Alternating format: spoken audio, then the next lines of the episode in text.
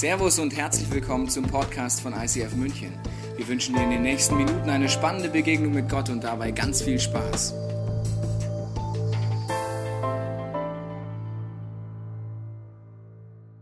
Fehlerhaft und doch gesegnet. Herzlich willkommen hier im Neuraum. Schön, wenn du dabei bist an diesem besonderen Sonntag, aber auch zu Hause, wenn du am Bildschirm bist oder in einer unserer Locations. Heute geht es um das Thema gesegnet werden. Der Titel sagt fehlerhaft und doch gesegnet. Ich weiß nicht, was du für eine Vorstellung hast. Wann wird man von Gott gesegnet? Ich bin im schönen Bayern groß geworden. Das ist noch immer in Bayern groß geworden. Hör mal, grüß euch. Ich bin nicht ehrlich, war aus Franken. Gehört zwar hier in Oberbayern nicht mehr dazu, aber es ist Bayern. Ja, gut. Okay, da bin ich groß geworden und äh, ich hatte so die Vorstellung von klein auf, dass Gott dich dann segnet, wenn du brav bist. Also ich hatte die Vorstellung, so ein Klosterschulmädchen, verstehst du? Zöpfchen, Röckchen, immer brav, das segnet Gott. Aber nicht mich. Ich war Punk. Grüne Haare, rote Haare und alles ausprobiert, was nicht ausprobieren sollte. Ich dachte, also mich segnet er bestimmt nicht. Ich bin fehlerhaft. Ich dachte, Gott sucht nach Perfektion. Das hat mir damals in die Kirche, in die ich ab und zu gegangen bin, so ein bisschen das Bild vermittelt. Jetzt geht es um Jakob in dieser Serie. Und wenn du denkst, Gott hat Probleme mit deiner Fehlerhaftigkeit, empfehle ich dir, die Bibel zu lesen. Gott hat überhaupt kein Problem mit deinen Fehlern. Gar kein. Der hat das Problem gelöst. Werde ich dir nachher erklären. Er hat mit ganz anderen Dingen ein Problem, aber Jakob ist im ersten Teil der Bibel jemand, den Gott segnet. Die Frage ist, warum den Kollegen? Das fängt bereits vor der Geburt an. Ja, es war ein Zwillingsbruder. Sein Bruder Esau war der Erstgeborene. Und damals war es so, dass der Erstgeborene einfach das komplette Erbe bekommen hat. Ich weiß nicht, ob du schon mal den Segen oder wie auch immer den Fluch von einem Erbe miterlebt hast. Wenn einfach einer alles kriegt, verstehst du? Gibt es auch heute noch in Familien ohne diese Tradition. Das heißt, er kriegt alles und auch den Segen. Und Jakob, da heißt es bereits, dass bei der Geburt er eine Aktion gebracht hat, die legendär war. Und zwar kam Esau als erstes raus und es wird berichtet, dass der Zwillingsbruder irgendwie mit Greifreflex am Füßchen, an der Ferse vom Bruder drangehangen ist. Und damals war es nicht so wie heute. Heute sucht man relativ bald und früh nach Namen. Also manchmal kommt es so vor, manche Leute wissen schon bei der Zeugung, wie das Kind heißen wird, in vier Varianten und vier Zweit- und Drittnamen, ja. Oder zumindest vorsagen sie, das ist der Luca, ja. Oder das ist der Salvatore oder Giuseppe. Wir haben das auch gemacht unseren Freunden, haben immer Namen erfunden, um sie zu schockieren. Das ist total lustig. Solltest du mal ein Kind kriegen, erfinde Namen und erklär das den anderen. Die schauen dich so an. Dein Ernst? Das arme Kind. Yes. Stimmt. ja, genau. Also, also damals war es ein bisschen anders. Das heißt, das Kind kommt auf die Welt, er hält seinen Bruder an der Ferse und dann sagt der Vater, den nennen wir Fersenhalter. Das heißt Jakob übersetzt. Sehr kreativ. Den nennen wir Fersenhalter. Macht das jetzt, dann nennen wir ihn auch so. Das heißt, der Junge kommt auf die Welt, besucht bereits da, der Erstgeboren zu sein. Ein bisschen später betrügt er seinen Bruder Esau und er schleicht sich den Segen seines Vaters. Das heißt, das Erbe und alles hat er damit sich gesichert. Das fand der Esau nicht so lustig. Kannst vielleicht verstehen. Esau sagt dann im Geheimen, sobald mein Vater tot ist, werde ich den Jakob töten. Was kriegt seine Mutter mit? Sie sagt, Jakob, du musst fliehen. Dein Bruder wird dich sonst töten. Das ist so die Startsituation. Er flieht, er haut ab und der Betrüger erlebt dann selber Betrug, weil er ist dann bei seinem Schwiegervater, polnischen Schwiegervater Laban, ja, nicht was laberst du, sondern Laban. Und er entdeckt die jüngere Tochter und denkt sich, die, die gefällt mir, verstehst du, die will ich als Frau. Und damals war es nicht so wie hier, willst du mit mir gehen? Ja, nein, kreuz an, okay, gehen wir Las Vegas heiraten. Nicht so. Also du musstest dir das auch verdienen. Er muss sieben Jahre schuften dafür, dass er die Tochter kriegt. Und in der Hochzeitsnacht kriegt er mit, dass es gar nicht die Rahel ist, sondern ihre ältere Schwester. Das geht bei Verschleierungen ziemlich gut. Machst Host, also, oh, oh, wer bist du denn? Du bist geistig oh, Habe ich dich geheiratet? Ach du Liebesnießen. Aus damals ging das, ja. Okay, er heiratet sozusagen die falsche, muss dann nochmal sieben Jahre ran. Also der Betrüger wird wieder selber betrogen. Die Story geht immer weiter, wenn wir uns nachher angucken. Aber Gott segnet den Kollegen. Wie kann das sein? Also, wenn du denkst, du bist nicht so der netteste Zeitgenosse oder hast auch Fehler, schau dir Jakob an, der hat ein paar mehr wahrscheinlich. Und Gott erzählt in dieser Bibel nie Leute von Helden, die irgendwie abgehoben sind. Aber wir wollen uns heute die Schlüssel zum Segen angucken. Und zwar hat er drei Erlebnisse mit Gott. Und ich glaube, dass diese Erlebnisse sich wiederholen in deinem, meinem Leben. Vielleicht hast du sie noch nie so erlebt dann kannst du diese drei Erlebnisse zum ersten Mal erleben, aber du kannst doch immer wieder zurückgehen zu diesen Erlebnissen. Wir steigen mal ein in die erste Szene, 1. Mose. Da lesen wir folgendermaßen über diese erste Gottesbegegnung. Als die Sonne unterging, blieb er an dem Ort, wo er gerade war, um zu übernachten. Er fliegt in diesem Moment gerade vor Esau, er ist abgehauen und dann passiert das. unter seinem Kopf legte er einen der Steine, Ikea-Kissen gab es damals noch nicht, die dort herumlagen. Während er schlief, hatte er einen Traum. Er sah eine Treppe, die auf der Erde stand und bis zum Himmel reichte. Engel Gottes stiegen hinauf und herab. Und dann heißt es weiter in dieser Bibelstelle, oben auf der Treppe stand der Herr, also Gott, und sagte zu ihm, ich bin der Herr, der Gott Abrahams und Isaaks, sein Opa und sein Vater. Das Land, auf dem du liegst, werde ich dir und deinen Nachkommen geben. Was ist die Situation? Mitten im Alltag träumt er und er sieht diese Himmelsleiter. Bis ich 19 Jahre alt war, hätte ich mir auch mal so eine Himmelsleiter gewünscht, muss ich dir sagen. Ich bin christlich aufgewachsen und traditionell christlich und ich habe auch ab und zu gebetet, aber mir hat so eine Himmelsleiter gefehlt, so eine Treppe. Wenn ich gebetet habe, war das so, wie wenn das Gebet an der Decke stecken bleibt. Ich hätte schon gesagt, da gibt es irgendwas. Ich glaube, da ist was. Ob es jetzt Mutter Natur ist oder wer auch immer, ich weiß nicht, was das ist. Aber vom Gebet her war es so, wie wenn ich, hätte ich auch mit meiner Bierflasche reden können, vom Effekt her. Es kam einfach nichts zurück. Ich habe gedacht, also gibt es eine Verbindung? Also so eine Himmelstreppe wäre relativ cool gewesen. Bis mir jemand erzählt hat, dass es diese Himmelstreppe gibt, nämlich dass Jesus dieser Zugang ist. In Johannes 1, im zweiten Teil der Bibel sagt Jesus über sich selber, er ist diese Treppe, die Menschen mit Gott verbindet. Und das Interessante ist, dass es in der Bibelstelle heißt, ich bin der Gott Abrahams und Isaaks. Nicht der Vater, der Gott Jakobs. Sehr interessant. Er sagt, ich bin dein Schöpfer, ich bin dein Gott. Naja, er sagt, vom Opa und vom Vater bin ich schon der Gott, aber von dir noch nicht. Jemand hat mal gesagt, Gott hat nur Kinder und keine Enkelkinder. Das bedeutet, ich muss selber für mich entscheiden. Ich brauche selber ein Gotteserlebnis, ein Gottesbeweis, dass ich mich entscheide, mit Gott zu leben. Jetzt ist das Problem folgendes. Ich bin schon im Elternbusiness seit acht Jahren unterwegs. Hat jemand Kinder hier? Mal sehen? Okay, merkt euch die, die könnt ihr fragen, ob es stimmt, was ich euch gleich erzähle, okay? Also, wenn du Kinder hast, wünschst du dir, bei den zentralsten Entscheidungen ihres Lebens mitreden zu dürfen? Ja? Oder? Nicht? Ja, doch. Also, stell dir vor, Berufswahl sowieso, aber dann bringt die Tochter den ersten Freund nach Hause und der sieht vielleicht so nach aus. Wir lieben uns wirklich, Papa. Alfons und ich, Alfons Karl Otto und ich, wir wollen heiraten nächste Woche. Es ist Liebe. Und du denkst dir, what? Und als Vater würdest du dir wünschen, dass du jetzt was sagen könntest, aber wenn du Realist bist, weißt du, es bringt sowieso nichts.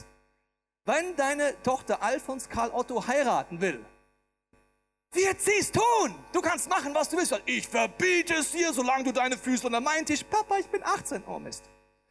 Das heißt, du kannst, oder vielleicht sieht der Freund auch so aus, ja? Giuseppe, so ungefähr sah ich aus. Ja, schön. Okay, also das sind Momente und du weißt, die zentrale Entscheidung wird dein Kind einfach selber treffen.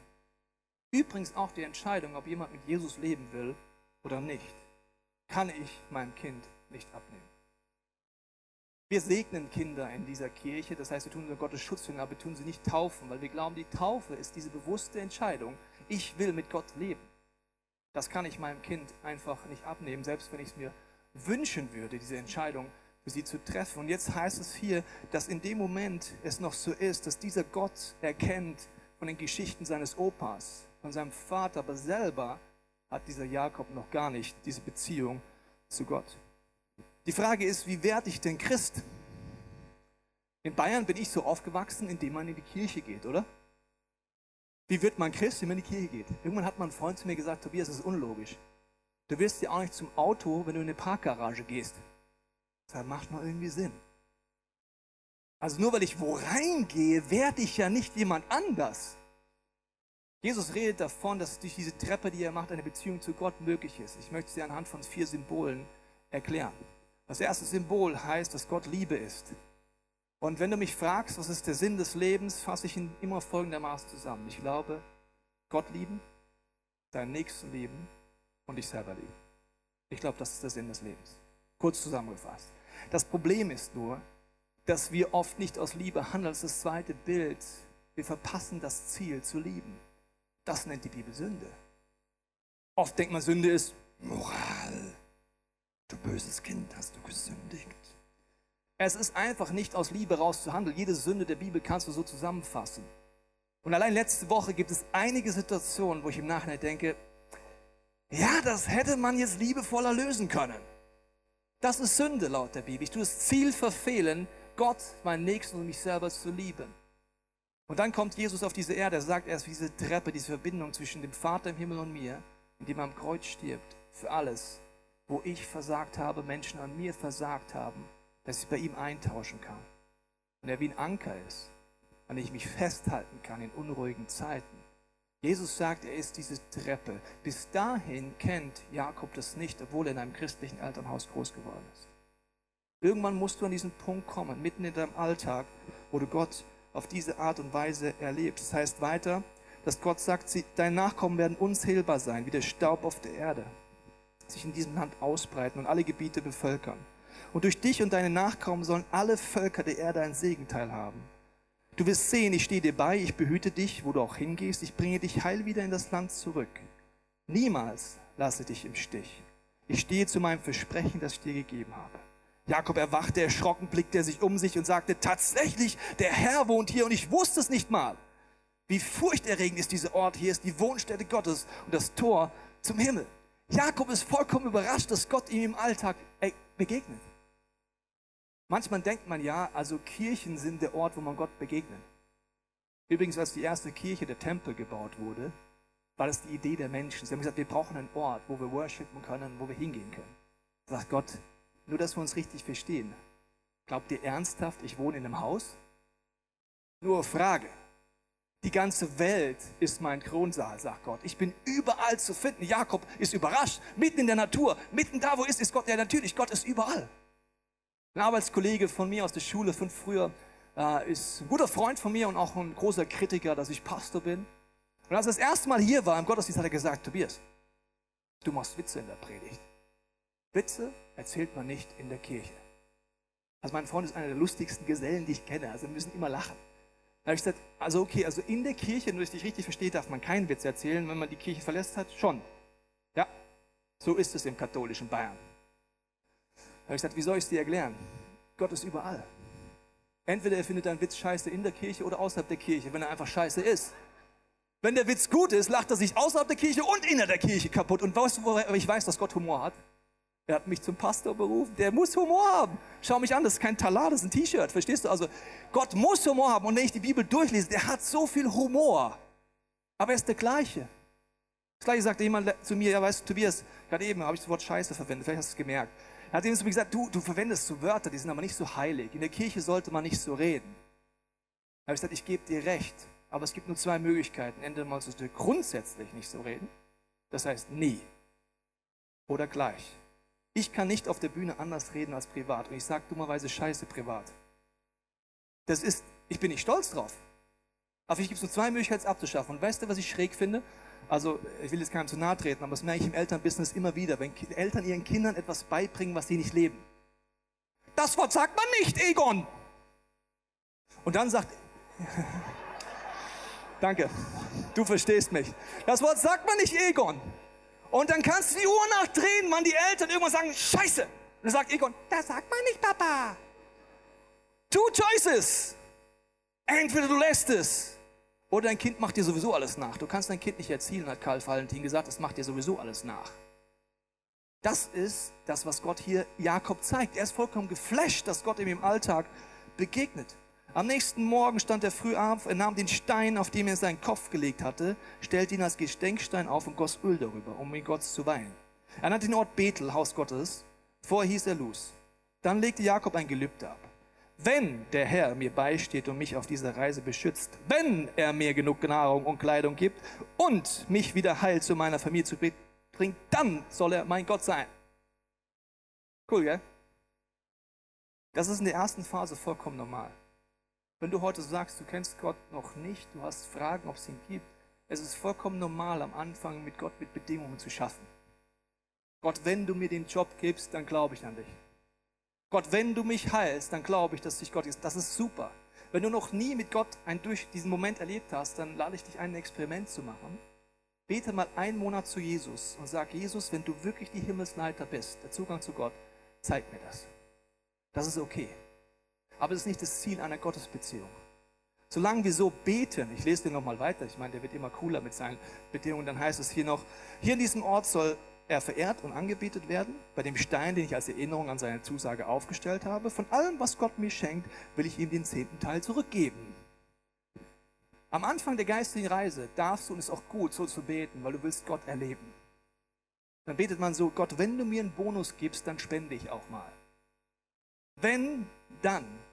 Das ist aber nur in der ersten Phase so, wenn du Gott noch gar nicht, ich sage mal, intensiv erlebt hast. Auf eine Art, wenn ich es krass sage, behandelt wie Gott wie Fifi das Hündchen.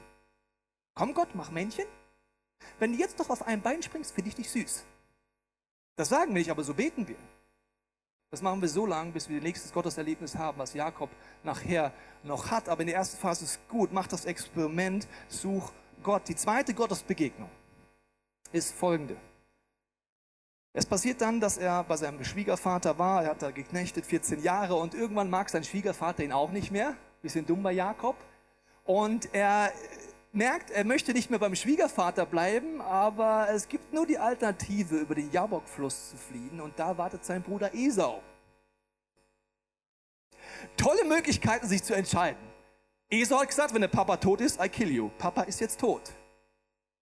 Er ist da und überlegt sich, also was ist jetzt schlimmer, Esau ins Gesicht zu gucken, irgendwann muss ich ihn konfrontieren oder beim Schwiegervater zu bleiben, der mich nicht mag. Und entscheidet sich, zu seinem Bruder zu gehen. In diesem Setting passiert die zweite Gottesbegegnung.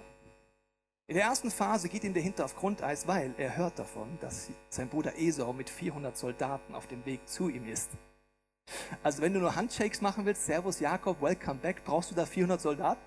Ich weiß es nicht. Okay, 400 Soldaten.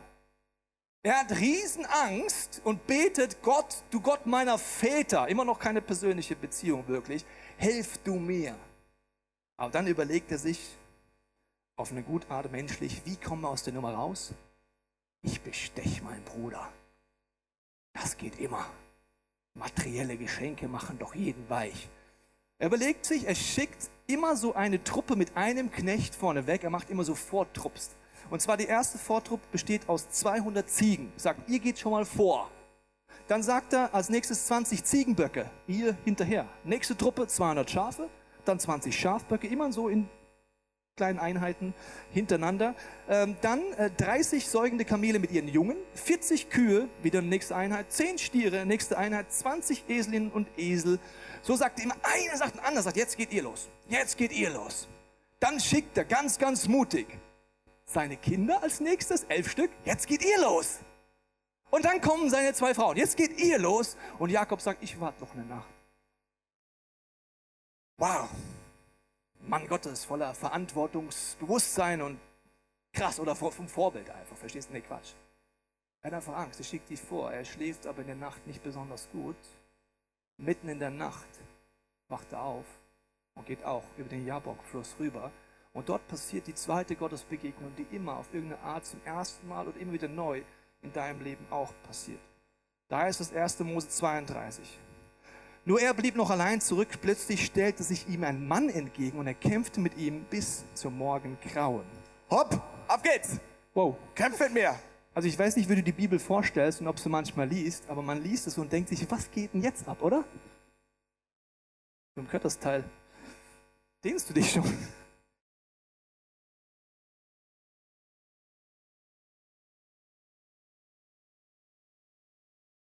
Krasser Style. Wie nennt man das? Baggy oder was?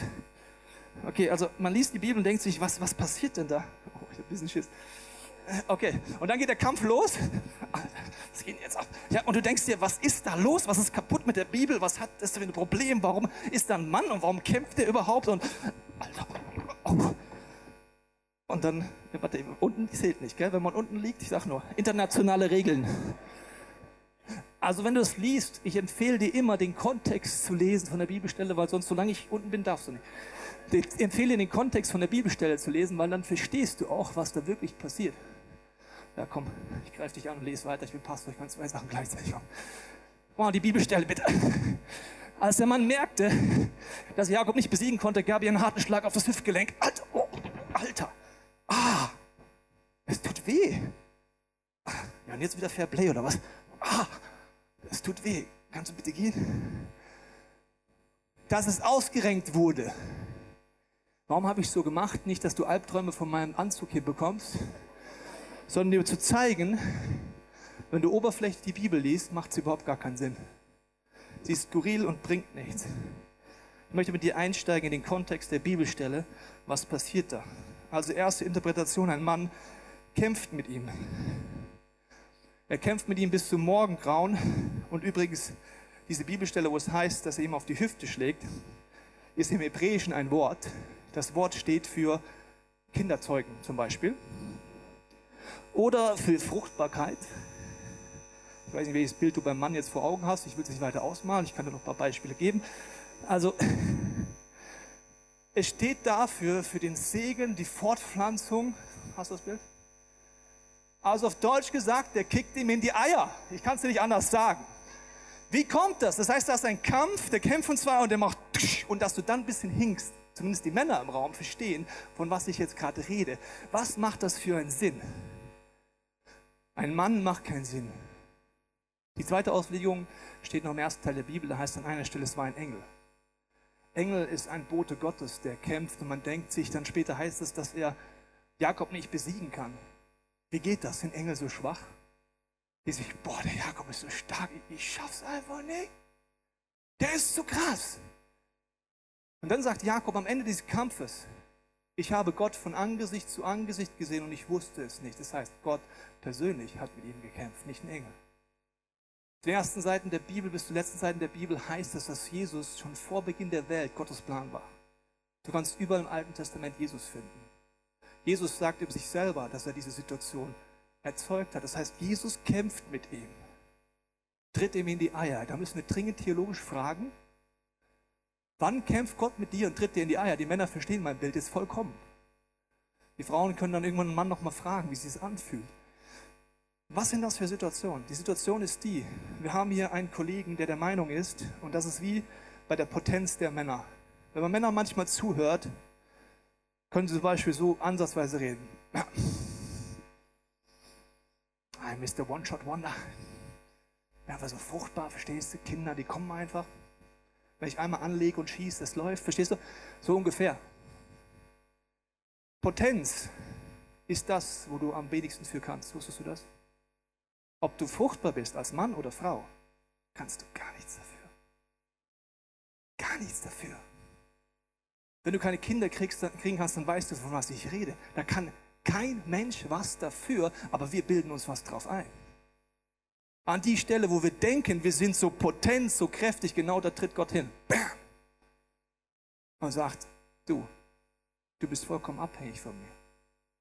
Gott fängt an zu kämpfen, laut Jakobus, wenn wir stolz sind. Dem Stolzen widersteht er, aber gibt Gnade dem, der weiß, dass er Hilfe braucht und demütig ist. Gott wird mit dir kämpfen, wenn dein Ego dich bestimmt. Es ist vollkommen normal, dass am Anfang unser Ego uns bestimmt, habe ich gesagt, auch im Glauben, aber es wird die Momente geben, wo Gott mit dir fightet. Das sind Momente in meinem Leben immer wieder, zum Beispiel, wenn ich merke, dass Gott mich anfängt zu erziehen.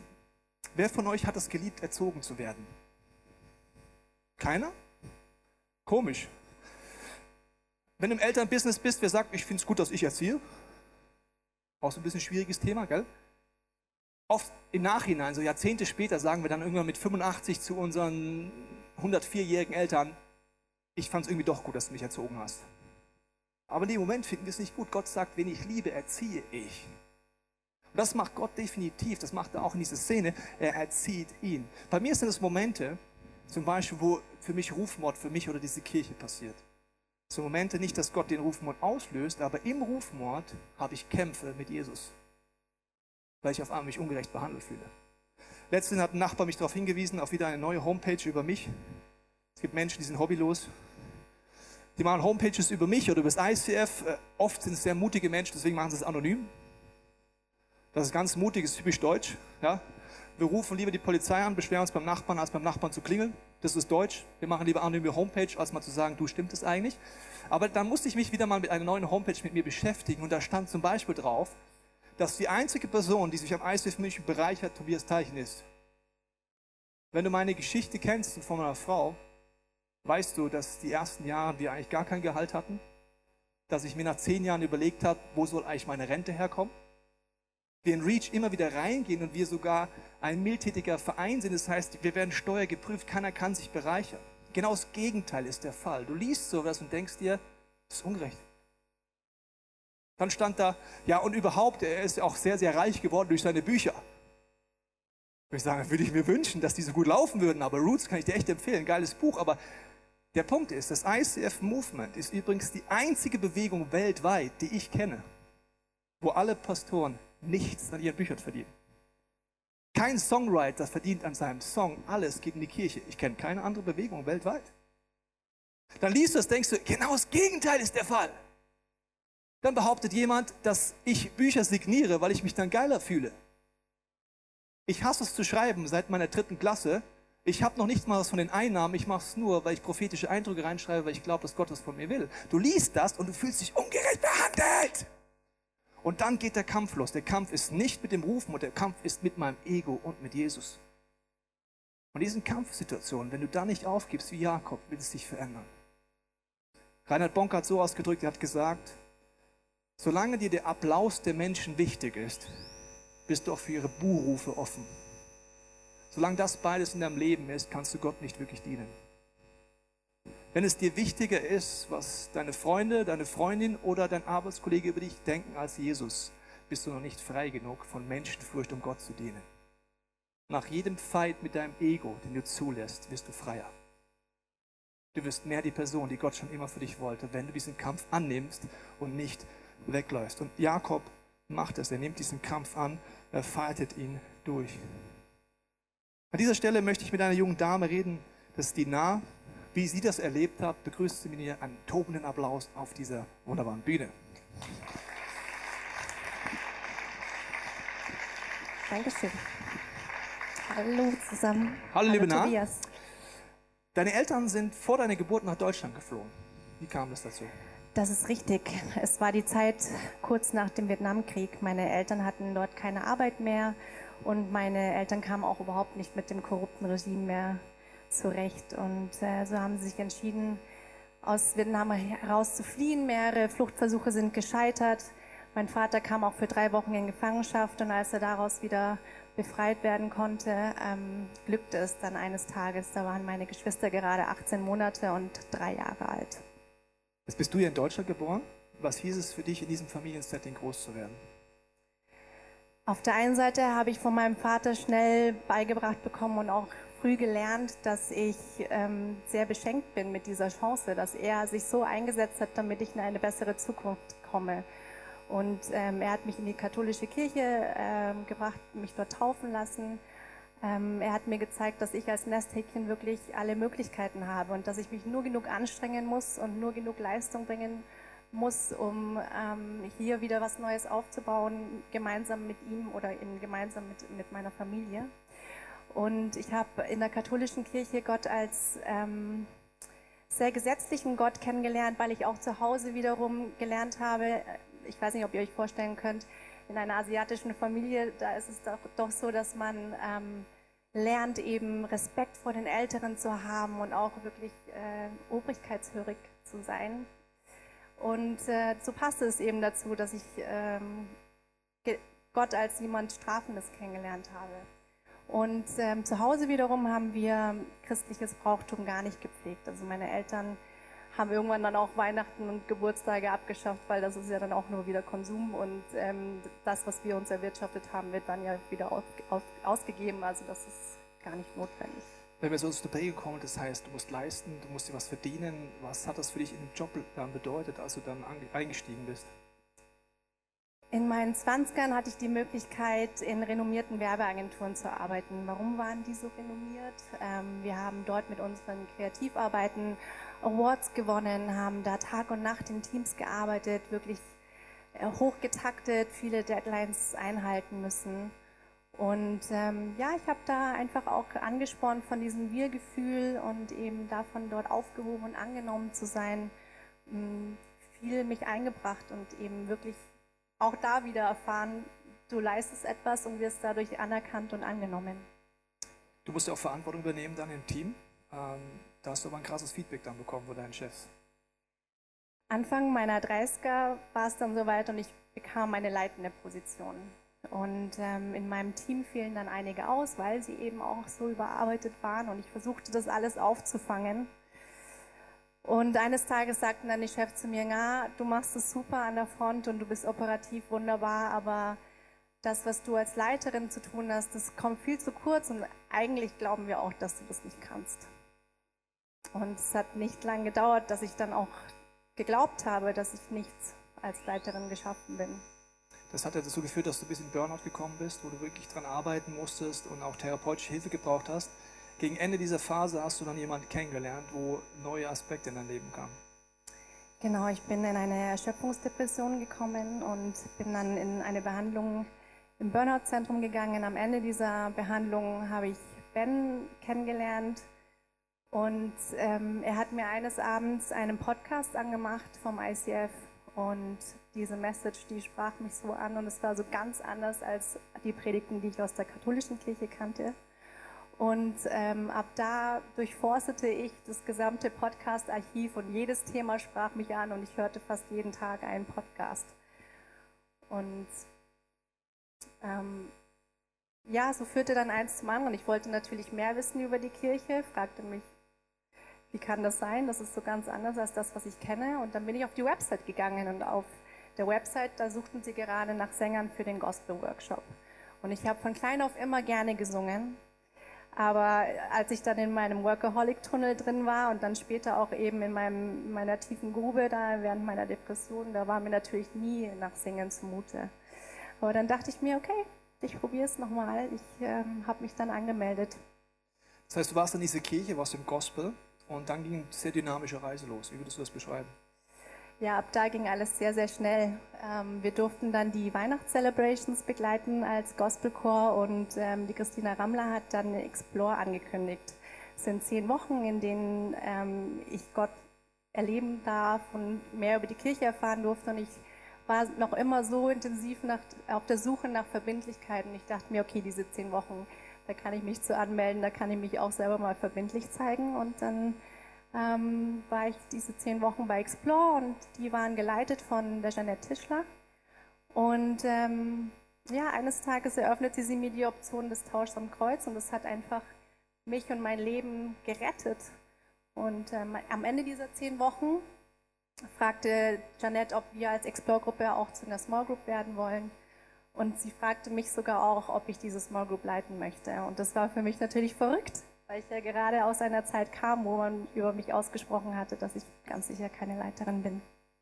Du hast dieses angenommen, das heißt, Gott hat viel in deinem Leben gemacht. Heute um 11.30 Uhr hast du dich taufen lassen, in diesem Becken, wo auch heute weitere Taufe stattfinden. Warum hast du diesen Schritt der Taufe dann heute gemacht?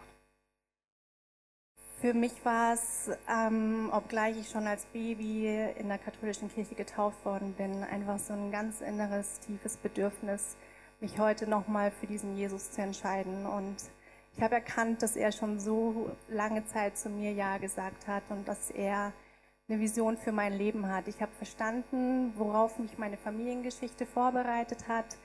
Ich habe erkannt, dass er mir Gaben gegeben hat, wie das Organisationstalent und dass ich auch einen Wert habe, nämlich die Fürsorge, nach dem ich äh, streben kann, was ich auch weitergeben kann. Und heute darf ich auch Love Lingo leiten und es ist eine offene Sprechstunde, die wir hier im ICF anbieten für Geflüchtete und Newcomer in München. Und ähm, ich bin einfach so dankbar dafür, dass er mir diese Vision in meinem Leben, für mein Leben gegeben hat. Und ich möchte einfach, dass mein Leben ab heute ganz offiziell ähm, ihm zu Ehren ist. Vielen Dank fürs Erzählen. Das ist dein Applaus. Danke, Lang. Danke vielmals. In Nas Geschichte gibt es ähnliche Situation wie bei Jakob auf. Sie hat gesagt, heute hat sie sich taufen lassen. Die war die Entscheidung, dass Jesus der Chef in ihrem Leben ist und dass sie eine Person sein will, die Gott zur Ehre lebt. An diesem Punkt kommt Gott äh, mit Jakob erst bei dem dritten Erlebnis mit ihm. Und zwar ist die Situation, nachdem Gott ihm im Traum begegnet ist, nachdem viele Jahre vergangen ist, nachdem er mit ihm gekämpft hat, mit seinem Ego kommt die dritte Variante, lese ich dir vor, 1. Mose 35, das ist nachdem er sich mit seinem Bruder versöhnt hat. Gott sprach zu Jakob, mach dich auf und zieh wieder nach Bethel, an den Ort, wo du den Traum hattest. Bleib dort und bau mir einen Altar, denn an diesem Ort bin ich dir erschienen, als du auf der Flucht vor deinem Bruder Esau warst. Jakob befahl seiner Familie nach all diesen Jahren und denen, die zu ihm gehörten, werft alle Götterfiguren weg, die ihr noch bei euch habt. Wascht euch und zieht saubere Kleidung an, um rein vor Gott zu treten. Wir gehen jetzt nach Bethel. Dort will ich Gott einen Altar bauen, denn er ist es, der in der Not meine Gebete erhört hat. Während meiner ganzen Reise bis hierher ist er immer bei mir gewesen. Es ist eine komplett andere Dimension, was jetzt Jakob hier macht. Er sagt, ich gehe zurück nach Bethel. Damals hat er einen Stein genommen. Dieser Stein war einfach, nachdem er geschlafen hat, hat Öl drüber gegossen. Das hebräische Wort für diesen Stein ist das gleiche Wort, das immer verwendet wird, wenn es heißt, dass man eine Götze anbetet. In der ersten Phase seines Glaubens war Gott wie eine Götze. Das heißt, ich gehe Gott, zu Gott mit meinem Problem. Solange Gott nach meiner Pfeife tanzt, das ist eine Götze, mache ich weiter, wenn nicht, bin ich raus. Jahre später, nachdem er mit Gott gekämpft hat, nachdem Gott mit ihm den Weg gegangen ist, entscheidet er sich, Jesus, ab diesem Moment bist du der Chef in meinem Leben. Er sagt, ich baue einen Altar. Das ist kein Originalaltar, ich habe kein besseres Bild gefunden, aber du siehst, es ist ein Unterschied zu einem Stein. Ein Altar heißt, Gott, mein ganzes Leben gehört dir. Du bist der Chef in meinem Leben. Der Ausdruck ist, sich taufen zu lassen und diesen Altar einzurichten und sagen, Gott, dein Wille geschehe, was Sina heute gemacht hat und heute weitere Leute machen werden. Ich weiß nicht, wo du dich auf deiner geistlichen Reise befindest. Vielleicht sagst du, ich brauche diesen ersten Schritt. Ich habe Jesus noch nie erlebt. Dann kannst du dieses Experiment machen, was ich dir gesagt habe. Du kannst beten, dass Gott dir begegnet. Zu Jesus beten, mal einen Monat lang. Vielleicht hast du aber auch die Faszination verloren, weil du sagst, ich habe mal Gott im Alltag erlebt, aber ich brauche das neu. Ich muss zurück nach Bethel gehen. Dann kannst du das gleich Gott sagen. Vielleicht merkst du aber auch gerade, dass Jesus mit dir kämpft. An deinem Ego. Dann bitte ich dich, bleib dran. Das Erfolg davon ist, dass du frei wirst, dass Menschenfurcht weniger wird, dass du mehr die Person wirst, die Gott schon immer in dir gedacht, gedacht hat. Das hast du einmal in deinem Leben, immer wieder. Vielleicht ist für dich auch heute dran, den dritten Schritt zu machen, wenn du diese Taufen mitkriegst oder in der Location, wo du es gerade hörst, dass du merkst, ich will auch mich taufen lassen. Ich brauche diesen Altar. Ich habe das noch nie gemacht. Ich treffe diese Entscheidung. Dann kannst du heute mit unserem Team reden, in allen Locations und fragen, wann ist die nächste Taufe? Was heißt das? Wie komme ich dorthin? Und wenn du schon getauft bist, dann lade ich dich ein, diese nächsten Minuten so zu nutzen, dass du dich daran erinnerst, an diese Entscheidung. Eine Taufentscheidung ist ein Bund, den man eingeht, wie ein Ehebund. Das bringt nichts, wenn man es einmal entscheidet. Ich muss es immer und immer wieder festmachen. Vielleicht ist es für dich in den nächsten Minuten dran, dass du das Abendmahl einnimmst oder an diese Station gibst, wo so Wasserbehälter sind. Und dort kannst du hingehen und dich erinnern an deine Taufe, indem du deine Hand reinmachst. Vielleicht kennst du das aus der katholischen Kirche. Du gehst hin, machst Wasser da hinten, machst vielleicht auf deine Stirn und sagst, Jesus, ich will deine Gedanken ich will heute zu dir umkehren. Ich will wieder Götzenfiguren hinter mir lassen. Vielleicht nimmst du Wasser, wenn es für dich dran ist, und machst es auf dein Herz. Und sagst, Jesus, mein Herz soll für das schlagen, was dir wichtig ist. Für manchen ist vielleicht sogar dran, ein Kreuz auf die Hände zu machen, mit der Symbolik, ich möchte das tun, was du möchtest. Schick mich dorthin, dass ich deine Hände sein kann, Jesus. Manche werden vielleicht Wasser nehmen und auf die Schuhe ein Kreuz machen. Symbolik, Jesus, ich gehe dorthin, was du willst. Das ist eine Taufe. Erinnerung. Ich weiß nicht, was dein Schritt ist heute. Vielleicht ist es auch dein Schritt, dass du einfach den Taufen zuschaust, dein Herz berührt wird wieder neu von diesem Jesus. Aber ich möchte jetzt beten für die nächsten Minuten, dass Gott dir zeigt, was es dein Schritt heute ist. Vater, ich danke dir, dass wenn wir unsere Augen schließen, unser Herz öffnen, dass du, Heiliger Geist, jetzt zu uns redest. Zeig dir uns, ob wir dieses Experiment wagen können. Zu sagen, Jesus, bist du der Zugang zum Himmel, ja oder nein? Aber wenn du auch eine Sehnsucht hast, wenn du das schon mal erlebt hast, segne ich mit einer Sehnsucht im Alltag wieder Jesus begegnen. Jesus ist überall, der Vater ist überall. Er ist nicht in einem Gebäude, er ist nicht in einem Gottesdienst, er ist in deinem Alltag und möchte dir begegnen. Und ich segne dich jetzt mit Ausdauer, wenn du gerade in innerlichen Kämpfen bist, wenn du merkst, dein Ego fightet, wenn du merkst, dass in deinem Herzen was abgeht, bleib dran wie Jakob. Ich segne dich damit, dass du freier wirst von Menschenfurcht. Und Vater, ich zeige du uns auch heute, für wen es dran ist, sich demnächst taufen zu lassen, für wen es dran ist, sich zu erinnern an die Taufe, es wieder anzunehmen. Und ich danke dir für diesen heiligen Moment, wo du Jakobs zeigst, Jakob, jetzt ist Schluss mit Kompromissen. Ich schmeiß die Götzenfiguren weg. Mach ganze Sache. Bau einen Altar. Ich danke dir, dass du heute Menschen rausrufst, diese Entscheidung zu treffen, in allen Locations und auch hier. Sag, Jesus, du bist der Chef in meinem Leben. Ich danke dir, Vater, für jede Person, die sich gleich taufen lässt. Ich danke dir, dass wir dabei sein dürfen und dass du uns daran erinnert, um was es eigentlich wirklich geht. Amen. Wir hoffen, dass dir diese Predigt weitergeholfen hat. Wenn du Fragen hast, kannst du gerne an info at icf-moenchen.de mailen und weitere Informationen findest du auf unserer Homepage unter www.icf-moenchen.de.